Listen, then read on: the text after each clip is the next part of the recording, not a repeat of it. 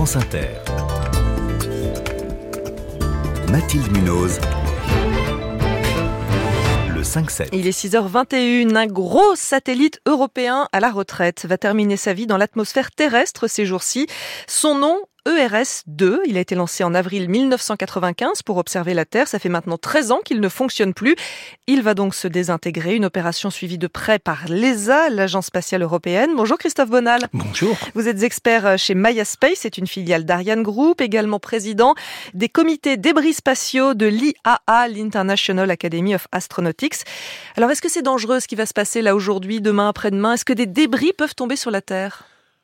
Oui, c'est même pas ça peut, ça va tomber sur la Terre. On estime généralement qu'il y a à peu près 10 à 20% de la masse d'un objet qui survit à la rentrée, mhm. hein, notamment les matériaux réfractaires, par exemple le titane, le carbone et autres.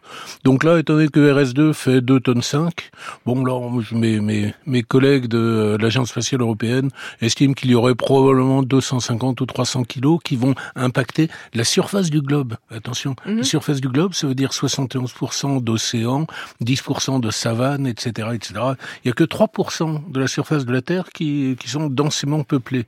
Donc le risque est quand même très faible. Et est-ce qu'on sait exactement où est-ce qu'il va tomber? On ne sait pas du tout où il va tomber, pas la moindre idée. Hein, c'est-à-dire comment ça se fait? On peut pas calculer ça? Non, on ne peut pas le calculer. C'est vraiment très compliqué. Les meilleurs estimés, c'est de l'ordre de 10% du temps restant. Ça veut dire quoi? Ça veut dire il va rentrer après-demain. Hein, en principe. On estime qu'il va rentrer euh, euh, mercredi vers 14 heures. Donc euh, deux jours, donc on prend deux jours, ça fait 48 heures. La meilleure estimée qu'on a, donc c'est à peu près plus ou moins 5 heures. Mm 5 heures, 5 heures, vous avez déjà fait plusieurs fois le tour de la Terre. Mhm. Hein, un tour de la Terre, c'est une heure et demie. Donc vous savez où ça ne va pas tomber, mais vous savez pas où ça va tomber. Et donc on peut rien faire on, peut pas le, décaler, le repousser plus loin. Du tout, il, est, il, est, il est mort. On peut pas le commander. On ne peut pas agir dessus. Alors cette incertitude, malheureusement, elle est essentiellement due à l'activité du Soleil.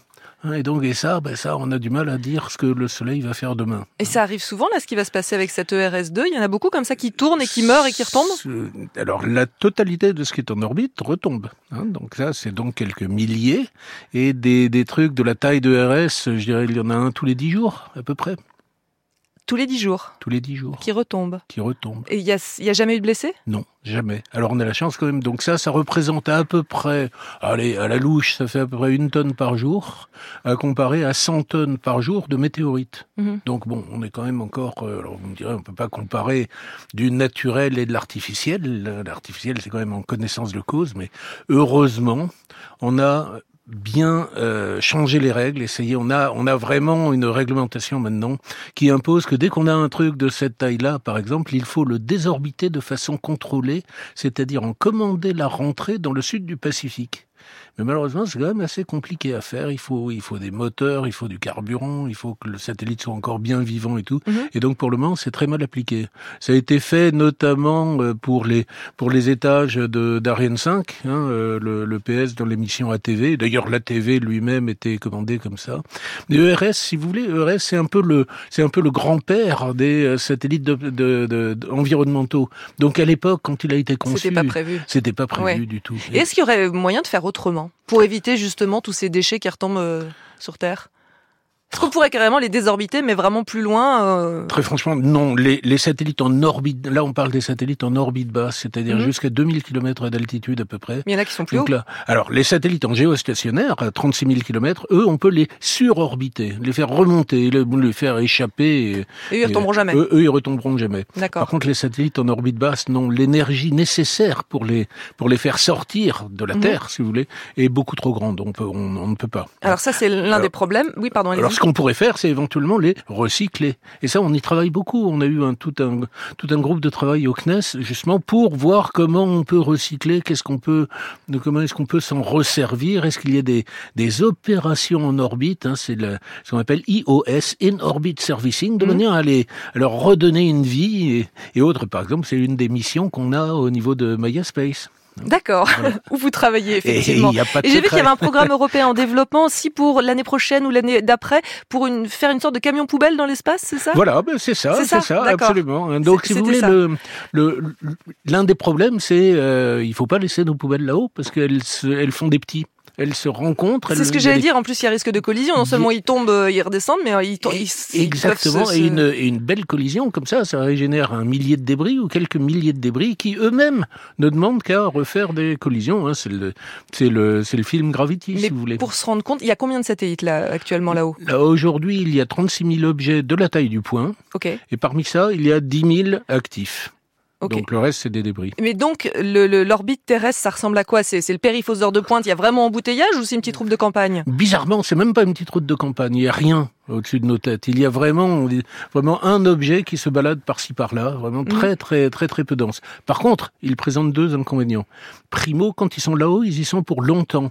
Un objet euh, euh, comme ERS, normalement, il aurait dû rester 200 ans en orbite. Mais mes, mes petits camarades de, de l'agence spatiale européenne ont très bien fait leur coup et donc l'ont abaissé et autres. Voilà, mais 200 ans en orbite.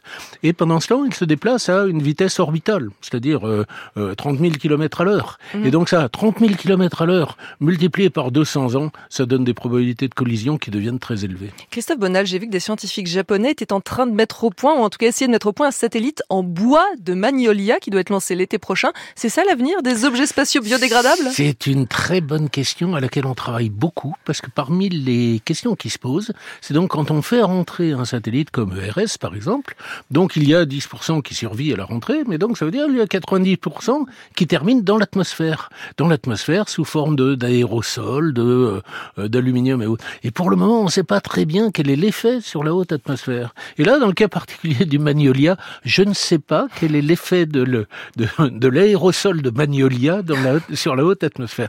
On arrive quand même à parler de tout. Une dernière question, euh, Christophe Bonal. On s'éloigne un tout petit peu, on reste dans le sujet des satellites tout de même. Euh, ce sont les services de renseignement américains qui affirment avoir découvert l'existence d'un projet militaire russe. Ce serait une arme capable justement de viser les satellites de communication et surtout de renseignement militaire américains. Euh, c'est vraiment sérieux C'est une vraie menace? Oula, là, évidemment, je, n'ai strictement aucune compétence là-dessus. Euh, c'est tout à fait faisable techniquement, bien sûr, mais là, très franchement, euh, c'est vraisemblablement un fake politique. On joue à se faire peur? Oui, bien sûr. Christophe Bonal, merci, expert chez Maya Space. Vous étiez l'invité du 5-7.